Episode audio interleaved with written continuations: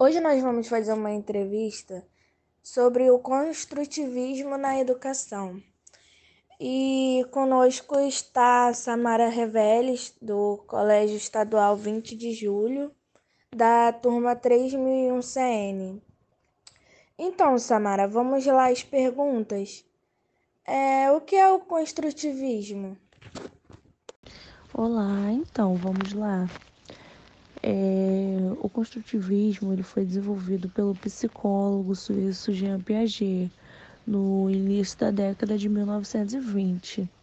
O construtivismo ele considera que é uma construção do conhecimento e que para que isso aconteça, a educação deva criar métodos que estimulem essa construção. O construtivismo, como é conhecido hoje no Brasil, surgiu a partir dos estudos da psicolinguística argentina Emília Ferreiro sobre a produção da obra de Jean Piaget.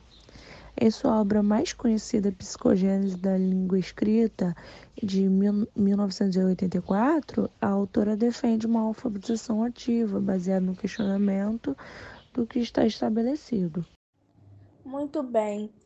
É, e quais são os princípios do construtivismo na educação? Então, os seus princípios é o aluno, ele é o centro protagonista do processo de aprendizagem. O nível de amadurecimento de cada estudante é respeitado. O ensino é visto como um processo dinâmico em que o aluno interage e não estático como acontece com frequência em métodos pedagógicos e tradicionais. O aprendizado é construído gradu gradualmente e cada novo conhecimento é aprendido a partir dos seus conceitos anteriores. E como ele é? Como aplicar esse método na educação? É importante que o construtivismo ele seja aplicado por todos os professores dessa unidade escolar e tem a formação continuada, garantindo que essa maneira de trabalhar a construção do conhecimento seja praticada em todas as turmas.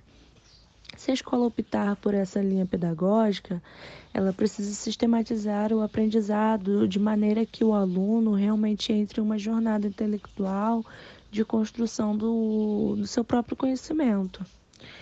É, colocando esses termos práticos no dia a dia da escola, para que a instituição adote construtivismo, o estudante precisa ter um tutor, um professor que auxilie ele. Esse profissional precisa conhecer a proposta, bem como conhecer e respeitar os limites do progresso individual de cada aluno. Qual é o nosso papel? Qual é o papel do professor no construtivismo? Então, o professor, ele não é apenas um transmissor de conhecimento no construtivismo. Ele tem o papel de ser um facilitador, um mediador, um orientador durante a aprendizagem, que é construída pelo próprio aluno. Ou seja, esse professor, ele precisa dentro de cada especificidade de aluno estimular para que ele seja o próprio protagonista do seu conhecimento, aprendendo a aprender. O professor ele tem a função de contextualizar o aluno em diferentes circunstâncias que promovem o conhecimento, que podem ser ou não teóricas e práticas. Quando está diante dessas situações, o aluno precisa encontrar soluções e é assim que ele constrói seu próprio conhecimento.